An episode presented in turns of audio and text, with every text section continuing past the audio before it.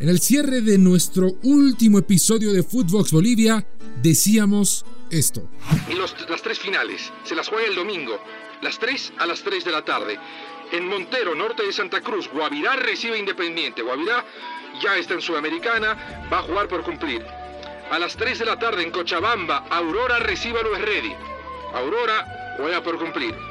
Y a las 3 de la tarde en Santa Cruz, Real Santa Cruz recibe Strongest. Real Santa Cruz por cumplir.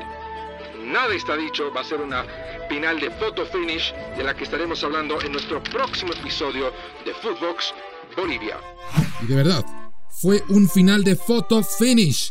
Independiente hizo historia y se consagró campeón de la división profesional de Bolivia, un campeón inédito en un cierre realmente infartante. Esto es Footbox Bolivia. Footbox Bolivia, un podcast con José Miguel Arevalo, exclusivo de Footbox. La última jornada, la número 30 de la temporada del fútbol boliviano, era realmente infartante, así lo prometíamos el viernes pasado.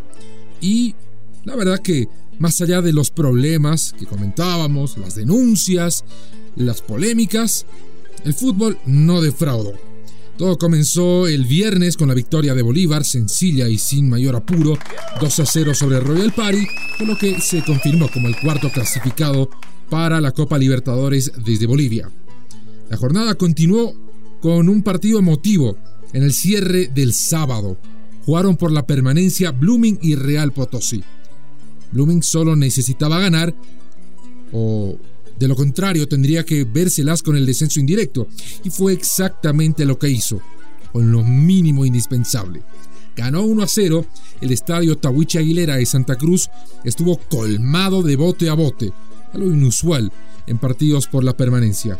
Blooming ganó se confirma en la primera división y Real Potosí deberá jugar a dos partidos contra Universitario de Sucre, el subcampeón de la Copa Simón Bolívar, que cayó en la final que se jugó el mismo sábado ante la U de Vinto. Empataron en realidad 1 a 1 en Sucre, pero por el resultado global, el equipo de Vinto, perteneciente al departamento de Cochabamba, es el nuevo ascendido en el fútbol nacional. Pero lo importante, el plato fuerte, se lo jugaba el domingo, tres partidos a las 3 de la tarde.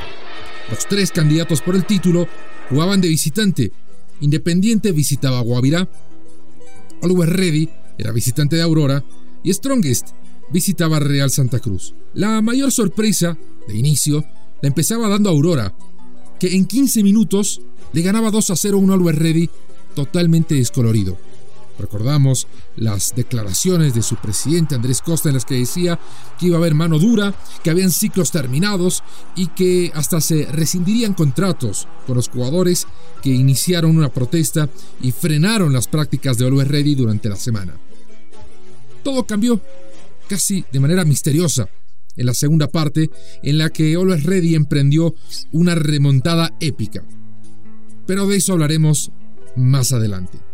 En Santa Cruz, Real Santa Cruz recibía Strongest, que al final no hubo nada de incentivos, no se confirmaron, o al menos nadie pudo dar fe de ello.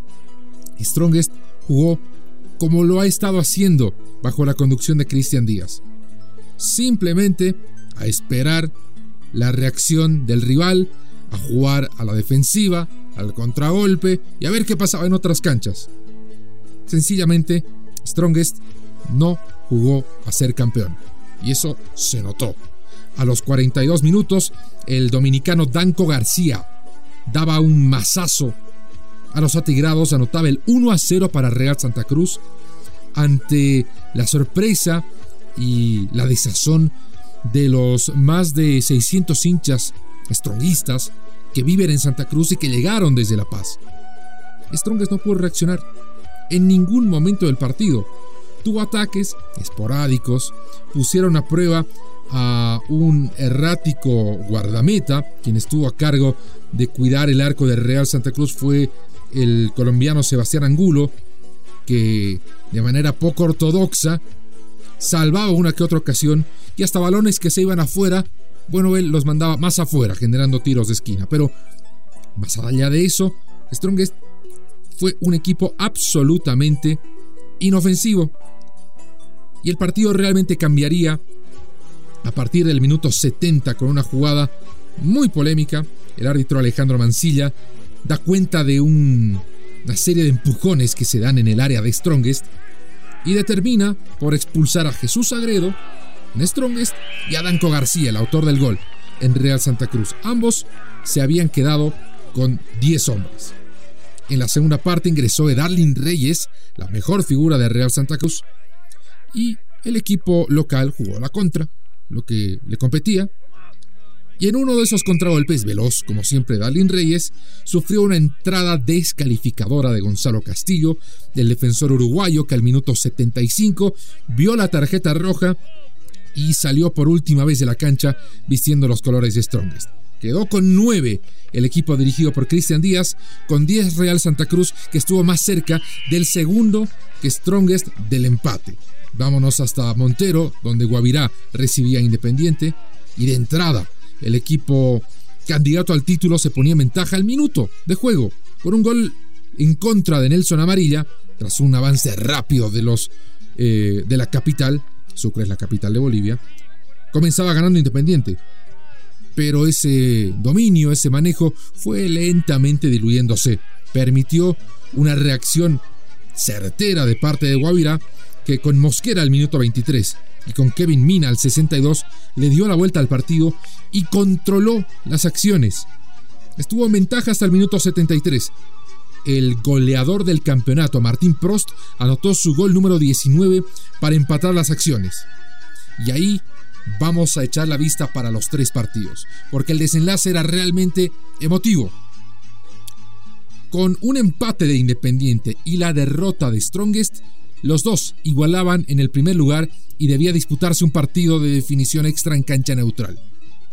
Y allá lejos estaba Luis Reddy, que sorprendentemente perdía con Aurora. Les hablé de una inusual remontada en la segunda parte, pero fue de lo más eh, llamativo. Luis Reddy descontó con Cabrera. Omar Morales anotó el 3 a 1 para Aurora, pero a partir del minuto 64 todo fue de los millonarios. Juan Carlos Arce, Carmelo Algarañaz de penal anotaron para empatar en definitiva 3 a 3. Y cuando en Santa Cruz Real y Strongest no cambiaban la historia, estaba prácticamente cerrada la victoria de Real, apareció al minuto 96 el gol de Juan Sinforiano Godoy, este futbolista paraguayo que nunca había jugado en primera división que tuvo que trabajar incluso de albañil para sustentar su hogar cuando no tenía trabajo de futbolista y que es el super suplente del campeonato, anotando 11 goles y en la mayoría de los partidos, ingresando desde la banca de suplentes, anotó el gol más importante de su carrera, el 3 a 2 para Independiente. Balón en las redes, se reanuda el partido y acaba todo. No importaba lo que sucedía ya, Independiente era campeón. Algunos kilómetros al sur, Real Santa Cruz cerró la victoria con Strongest, que hasta ese momento se conformaba con el segundo lugar y 3 millones de premio por llegar a la fase de grupos. Sin embargo, en Cochabamba, Always Ready, al minuto 94 por medio de Nelson Cabrera, que anotó doblete, le ganó al, equipo de Aurora. Sobre el final, marca Aurora al minuto 60, tres goles seguidos Always Ready, gol de Cabrera, fin del partido y final de las aspiraciones de Strongest al título, que llegó a estar 11 puntos por encima del segundo en determinado momento del campeonato.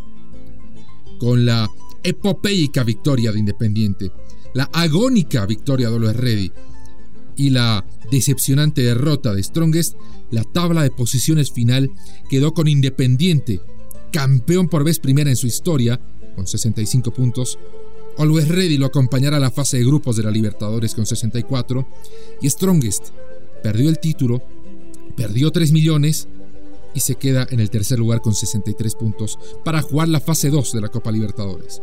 Bolívar jugará la fase 1, quedó cuarto con 56 y a la Sudamericana van Royal Party, que terminó con 51 puntos, Oriente Petrolero, misma cantidad de puntos, pero 4 goles menos en el diferencial, Bilsterman con 49 y Guavirá con 44. Ha descendido San José con 11 puntos en contra por deudas. Y va al indirecto Real Potosí, que como lo dije, jugará con Universitario de Sucre.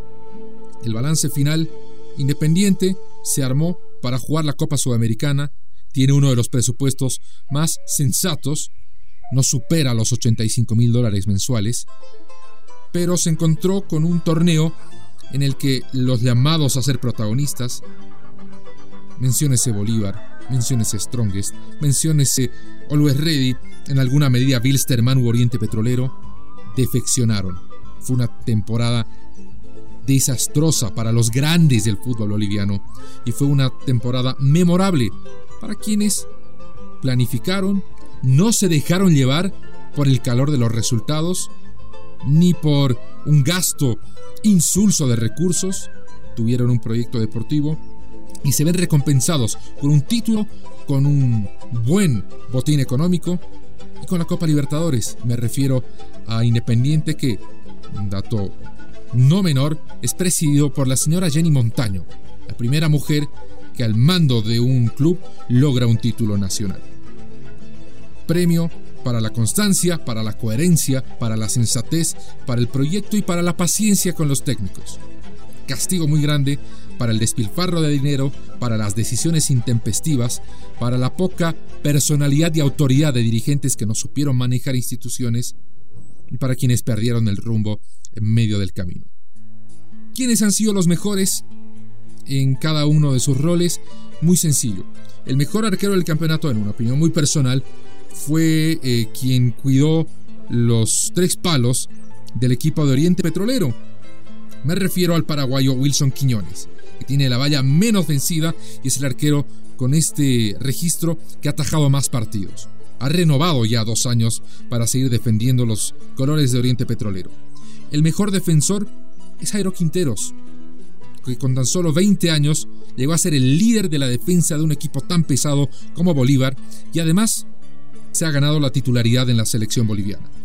El mejor volante, otro paraguayo, Gustavo Cristal, lo casi desconocido, formó parte de las filas independiente, manejó los hilos, manejó la pelota y manejó al equipo entero para sacarlo adelante y para lograr goles importantes y dominio en la cancha que terminó traduciéndose en un título.